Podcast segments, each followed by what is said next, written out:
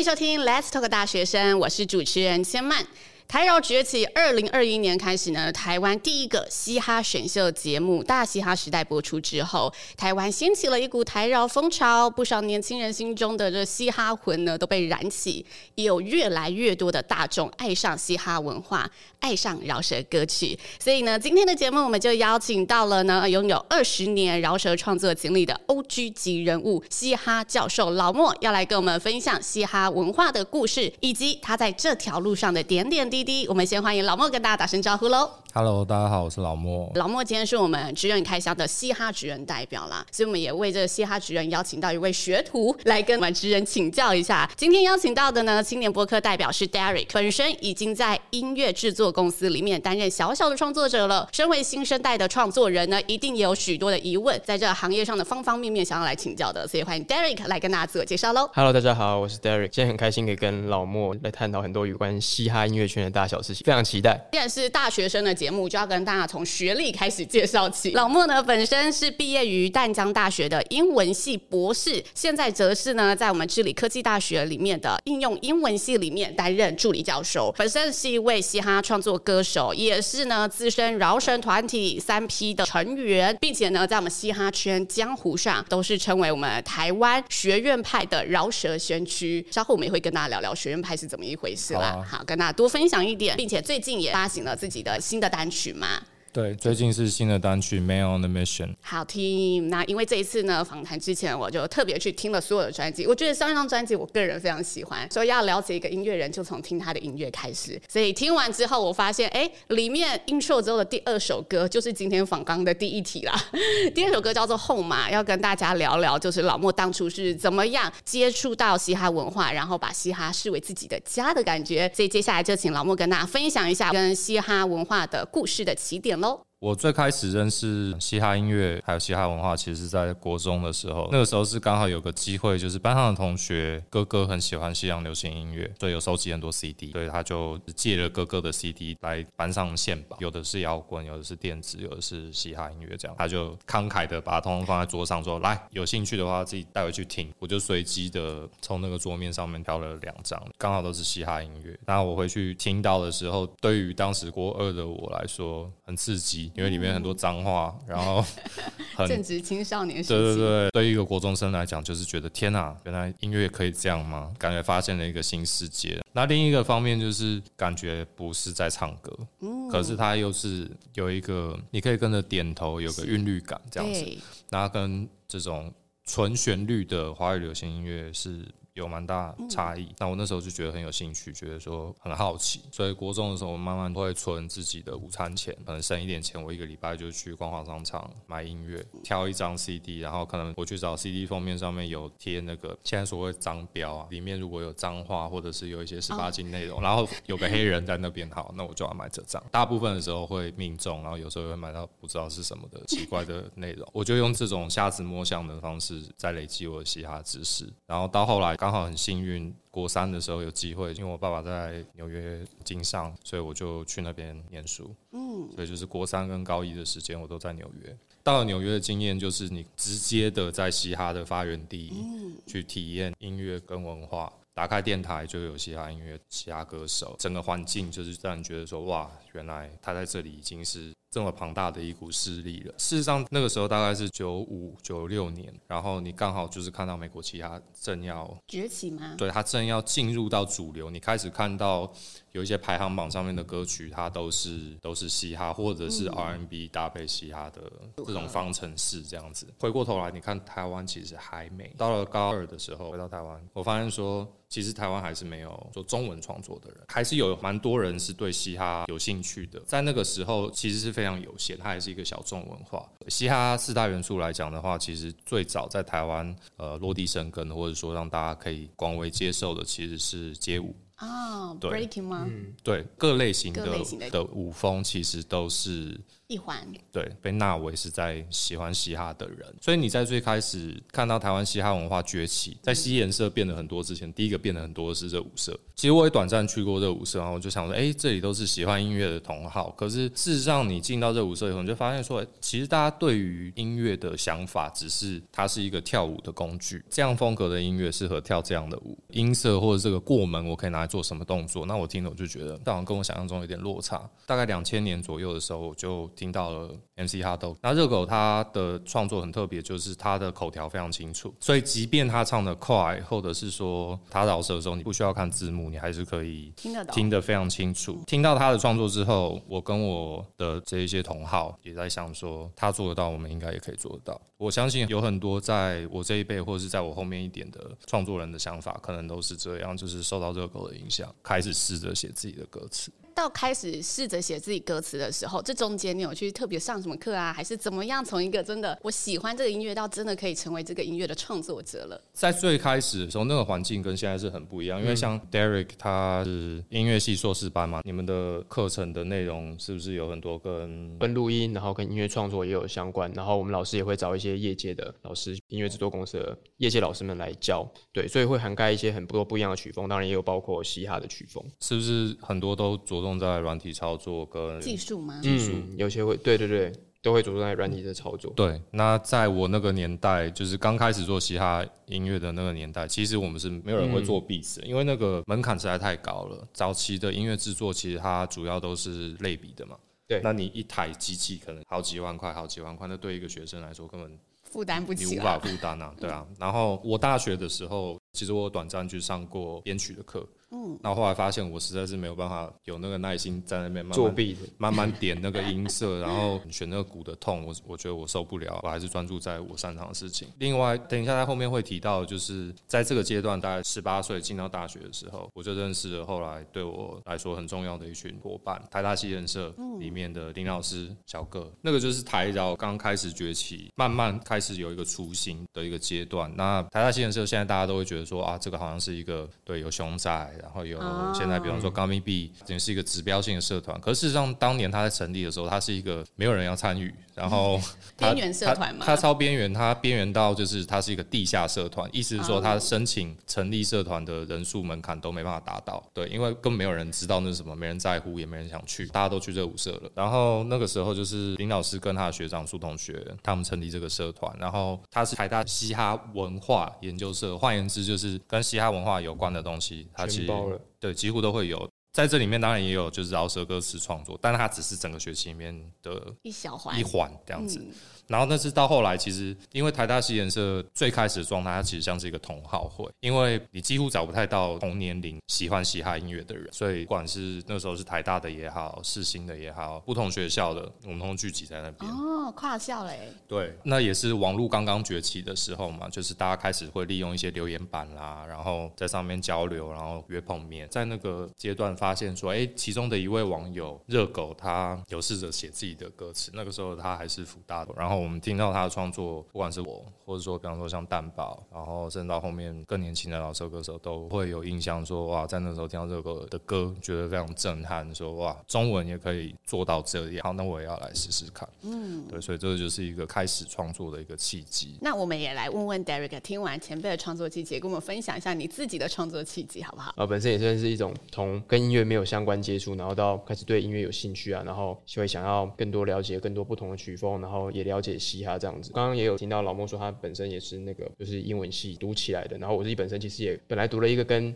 因为没有相关的科系，就是外文系。然后那时候也是刚好在毕业的时候，然后要可能要找工作，或是你可能要去读研究所。因为我那时候算是真正下定决心，就是说，好，我想要花一些时间精力，对于音乐的创作啊，对于音乐制作来钻研，然后闯闯看这样子，去学了一些课程。我觉得我现在身处的这个时代比较好多了，就是比起在那个时候啊，可能网络也不是很兴盛，然后是也不知道从什么时候开始，大家也不知道开始怎么找资源的时候，就还好我身处的这个时代会有一些网络上的资源，然后是你有一些。线路可以去更多了解关于音乐创作的事情。所以我最后就找啊找啊找啊，然后就发现了清大有一个音乐的硕士班，然后我就去考考看这样子，然后就很幸运的就考上了。也在硕班的这一两年当中，然后透过了一些学校的资源，然后学习到更多有关于音乐创作的事情。也很幸运的就是我那时候有给自己一个目标，因为我本身是读外文系毕业的嘛，跟音乐没有关系。然后我进入了一个音乐的研究所，希望可以在研究所的这段期间培养好我自己的一些音乐上或是业界上需要使用到的能力，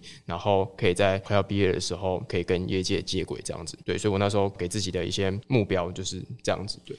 看起来目前这样看是有达到，好像是走在，但是就是很初步，就是刚好好像快要走向悬崖的时候，又突然有一个东西有抓到的感觉，但是就是还要很努力、很努力的往前走这样子。就还在 on the way 的路上，对对对，然后也在摸索的路上，嗯，对。那也想问问老莫啊，你在摸索的路上是怎么从众多的风格里面，包括你听了国外的流行的元素啊，以及自己台湾哦，原来台湾的饶舌有热狗这一号人物，哎，大家是这样玩的，到真的找到哎，我自己最喜欢的，原来是这个样子。其实我觉得有一个很大的差异，就是在现在，其实嘻哈这个东西，你是可以想象它未来成为你的。工作，不管你是歌手，你是制作人，你是编曲，你是你可以想象它作为你的一份职业，但在我那个时候完全不可能。然后感觉也不是说一个很有愿景的，对，走一步算一步。对对对，这个职业看起来没有什么未来，然后也不知道什么时候会完全消失这样。所以其实当时我们在在做这些事情，其实并不是为了说啊，他未来我要。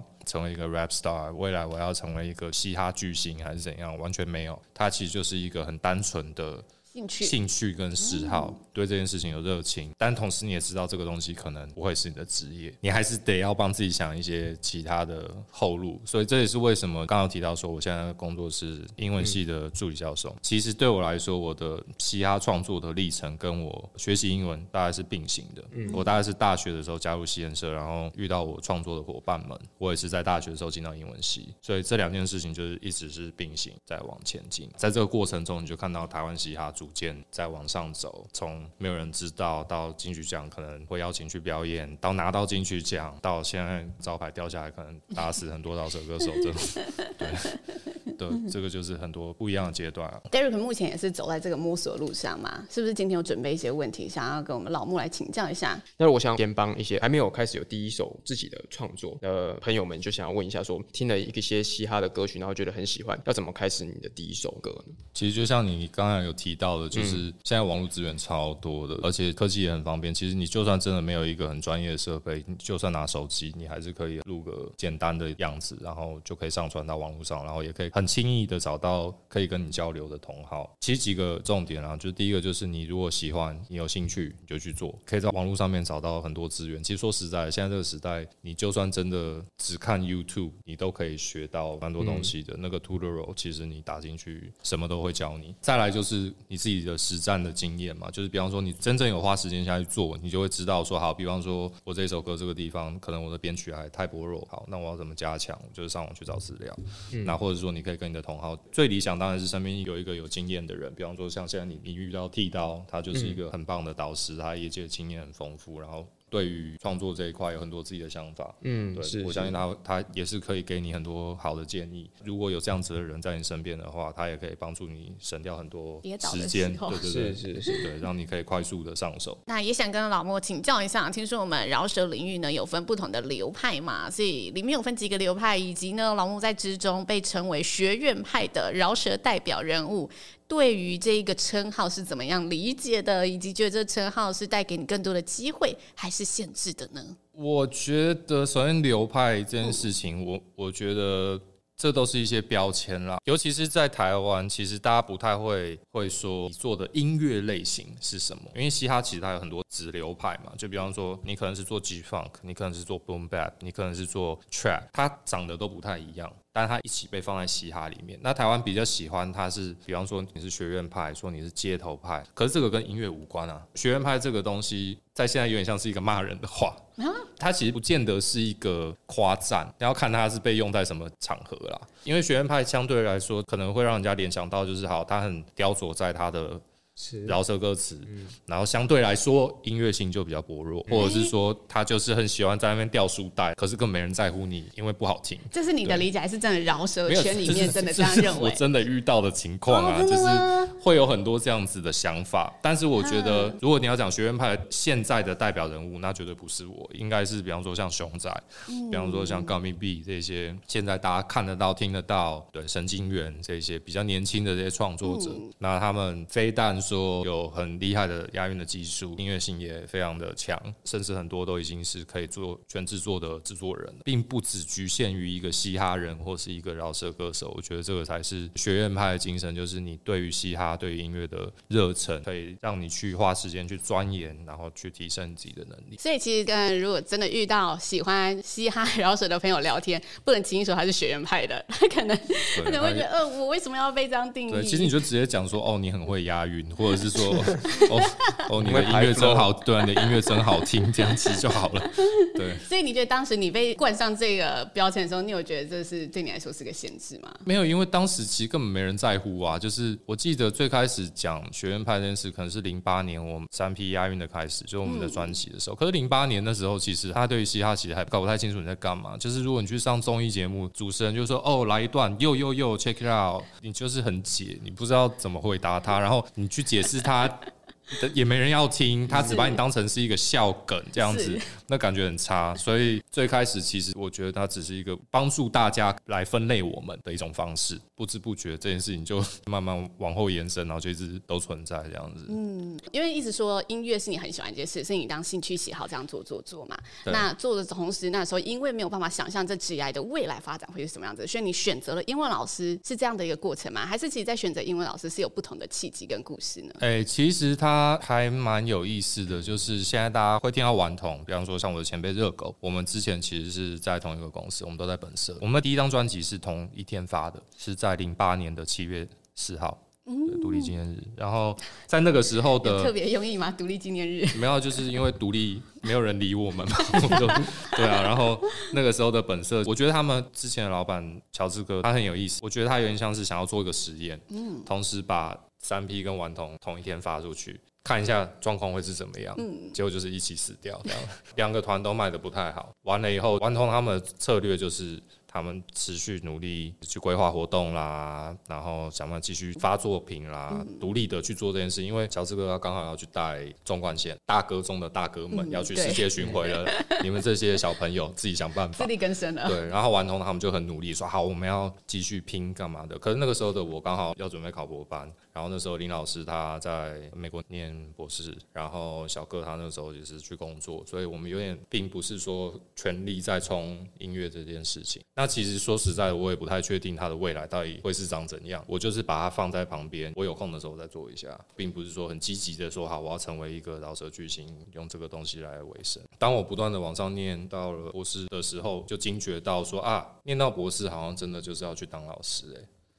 好啊，那我去当老师。所以就顺着走走走走，就走出了因为我觉得我的性格其实是我还蛮喜欢分享我知道的事情给身边的人，对我来说是件快乐的事，感觉好像自己有做到一些正面的事情这样子，那是一个成就感的来源。那我就发现说，好，做老师这件事情好像是蛮适合我的。嗯，我对于去帮助别人这件事情是有想法，而且我不会觉得很烦。对，然后也有兴趣，刚好英文也是我擅长的事情，对，就有点顺理成章的。我们现在在学校教授的，除了英文的科系之外，也有在做嘻哈一些社团的教学，对不对？对，我现在也是致理的西研社的指导教授。然后，其实，在过去的话，像丹江、圣约翰，有些学校是，比方说是客座讲师，像台大西研，其实我回去过蛮多次的。政大黑鹰也有。其实这样可以感受到老莫其实还是透过不同的管道，在分享自己喜欢的、纯粹热爱的这个嘻哈文化嘛。对，对但但是就是我、嗯、我想要讲的就是说，其实每一个人他通往你心目中成功的那一条路都会不太一样。就比方说，对我来说，也许我是这样子的路。径，那我把我的路径分享给你，在你身上不见得会成立。你也许有你的道路。当我分享我的经验的时候，你可以作为参考，但是你不见得说你要全盘接受，或者是说好，那我就要复制贴上这样子，因为这个是不会发生。时代在改变嘛，就是每一个人要寻找到自己的胜利方程式这样子。这一些分享啊，我觉得对大家而言，真的都是一个很好的范本。但是范本就是拿来我们迷茫的时候看一下看一下，然后去想出找到自己的路，这样子还是最重要的。就希望大家可以拿这个当一个参考值，但是勇敢的去随着时代，随着自己的环境去走出自己的样子。曾经我们老莫也是我们大嘻哈时代的节目海选评审，对不对？可以跟大家分享一下有没有什么节目的秘辛啊？还是 自己真的身历其中啦？参加这个节目之后，对于嘻哈文化的一些看法？哎、欸，第一季我参与的比较多一些，我是海选评审，然后我们的团是踢馆魔王，对。但是那个其实我就是觉得很荣幸可以被邀请去担任这么重要的角色，但是其实那个海选评审真的超累的，就是你要到最后一整天下来，其实你真的是听觉疲乏，因为人真的很多。嗯，我觉得去参加电视节目这件事情，很多人都会很渴望成名，其实伴随而来，它有一个非常庞大的压力，就是你会看到网络上面会有很多人对你品头论足，你的缺点会被无限放大，你的优点可能不见得会有人看见，然后你想要帮自己解释也没办法解释，这样你必须要给自己一些心理建设，尤其是在现在这个年代，很多网络的使用量其实都蛮庞大的。大家都有自己的社群媒体啊，或者是什么，然后这种匿名发文去对别人批评批评的这种事情，其实很常见。嗯，如果你想要透过节目让大家看见你，你要让自己的心理很健康，让自己知道说会有人喜欢你，也会有人讨厌你。那他不需要理由，然后这些人的评论其实也不重要。那你就是对得起你自己，把你最好的一面拿出来。当然，你说看了会不会难过，还是会难过啊。就是我觉得我尽力啦，你为什么要这样讲我？我真的难过。可是。没办法，身为公众人物，一定有可能需要承担的这个压力存在。对，那 Derek 其实也有参加过大侠时代的海选，对不对？可以跟大家分享一下。也许有一些年轻人啊，他真的是听一听节目，我真的很喜欢。然后就哎，如果将来有其他选秀节目，或者哎真的有幸有第三季，我要去参加。这个海选过程，还是你会觉得哎，怎么准备啊？可以怎么样把这件事情做得更好？我参加大侠时代海选的饶舌歌曲，其实是我第一首做的饶舌歌曲。哦，第一首。对对对。然后我就想说，你是否这个做的吗？呃，其实也不是哦，不是，也不是，反正我就做了第一首饶舌歌，刚好那时候可能过了一两个月之后，就有大嘻哈时代海选的消息出来，然后我就想说，哦，好，身边有一首饶舌歌，然后我就丢了，结果之后呢，莫名其妙就上了，好吧，那既然有这个机会可以去海选啊，去现场，然后去哎认识一些跟我一样同样喜好喜欢嘻哈的朋友，那我就去了。其实我本来就不抱着说会进啊，因为如果假如说我真的进了，哦、啊，我接下来的歌要怎么办？对对，我就是一个抱着一个对抱着一个去学习的心态去的，在那个过程就是等待，然后。紧张，陆续有十个十个会叫进去一个小房间里面，嗯，里面就评审，然后录影机跟自己的、啊。对对，应该是有五位评审，但是我印象中其实坐了蛮远的，所以如果你不仔细看的话，他们其实在很后面的背景那边。嗯、对对对，然后他也不会跟你说什么，十个人一起进去一个小房间，然后开始播你自己带来的 background 就是 beat，然后开始表演，然后之后十个就完了就一起出去。然后也不会跟你讲结果是什么，就这样。对对对对，我们就是没有感情的评审机对对对对对对，就听完下一个，听完下一个，听完下一个。对对对。但那是一个呃，我觉得虽然是一个很很有用、很实战的一个经验，就是你去了解整个过程，然后以及当下的心态啊。那如果一个参加过的经历来说，你觉得哎，要准备好什么再去参加会更好？给大家一些建议。准备好自己吧。准备好自己。对啊。所以不是准备好作品，就是像我一样零库存也可以。刚老莫说的心态也是，因为他不一定会针对你的音乐来做评头论足。那我们也想请老莫分享一下自己从这个看着台湾嘻哈文化从小众迈向大众，然后现在也真的越来越多的学校哈，只要加入嘻研社就是走路有风的社团。觉得这一路上的对于我们台湾嘻哈的过程啊，有没有怎么样的感受呢？其实，在最开始就是七颜色这个东西是没有人知道、没人在乎、也没人想参加的。嗯，那现在变成是一个指标，因为嘻哈它现在已经变成是一个音乐产业中一个很重要的。或者说很热门的一个 hot topic 一个类型，然后所以大家都会想要去投入在里面，还是觉得很欣慰啊。就是我喜欢的音乐类型，我还记得我小的时候，我去日本旅游，然后我去逛 Tower 唱片行，CD 墙上我就看到他们有嘻哈音乐的类别，然后在其中大概有二分之一都是日本的嘻哈，然后那时候我就看着那面墙，然后我在数台湾嘻哈的作品有几张，一只手就数完了。那那时候我就在想说，我们什么时候才追得上这样这么庞大的规模这样子？那当然，现在我们并没有追上他们，可是这个文化也变得非常的强壮了。嗯，对，也是有一些规模在了。那我就觉得说还蛮不错的。那么现在这个时代跟过去最大的差异，其实就是像 Derry 刚刚也有讲到，就是你其实。在网络上面就可以寻找到很多的资源。你要上手某一件事情，其实你真的有兴趣投入在里面的话，你绝对可以找到方法去做。所以我觉得大家要珍惜自己呃手边拥有的这些资源，广结善缘。然后对于你有兴趣的事情，其实不见得非得要是音乐或者是嘻哈老师的创作，是任何对你来说你喜欢的事情，你都要保持着一个好奇心，然后尽可能的去投入在里面。然后尤其是学生们，就是你们还没有出社会，然后好好的利用你们现在还是学生身份的时候，去充实你自己，然后提升自己的能力。这个绝对是对你未来会有很多帮助的。不论你是在为你未来职业铺路，或者是你在从事你非常喜欢的兴趣，我觉得都是很棒的。嗯，真的谢谢老莫给我们所有哈热爱嘻哈、喜欢饶舌的年轻朋友的一些温暖建议。台湾近年来的饶舌创作新秀啊，真的是越来越多了。那也有越来越多人不止呢也是听而已，也投入创作。那也希望呢未来有机会在老莫呢跟众多前辈歌手的带领之下，可以持续的让我们台湾的饶舌文化继续的壮大、发光发热。而我们新竹县政府教育局的校园社团创新推广计划，也即将推出嘻哈跨校。串联主题活动，届时呢，老莫也会担任我们的音乐导师哦，欢迎一起呢来关注。那我们呢也会有跨县市校园嘻哈社团的共同创作 Cypher 接力歌曲，歌曲也即将上线了。欢迎有兴趣的朋友们一定要呢上我们的粉丝专业新竹县政府教育局青年事务科来一起持续关注留意喽。今天再次感谢老莫和 Derek 的分享，我们 Let's Talk 大学生，下次见喽，拜拜，拜拜，拜拜。